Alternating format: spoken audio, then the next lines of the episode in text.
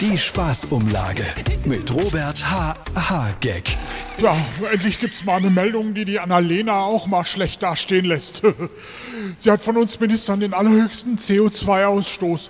Und wenn sie jetzt noch einen Flieger nimmt, wird's noch schlimmer. Boah, 67 Flüge, 5000 Tonnen CO2. Da muss ein Aktivist der letzten Generation ganz schön viel kleben für. Also wenn er nicht selber gerade in Urlaub fliegt. Die beste Klimabilanz hat übrigens immer noch Christine Lambrecht. Die ist dieses Jahr nur einmal geflogen. Die Spaßumlage mit Robert H. H. Gag.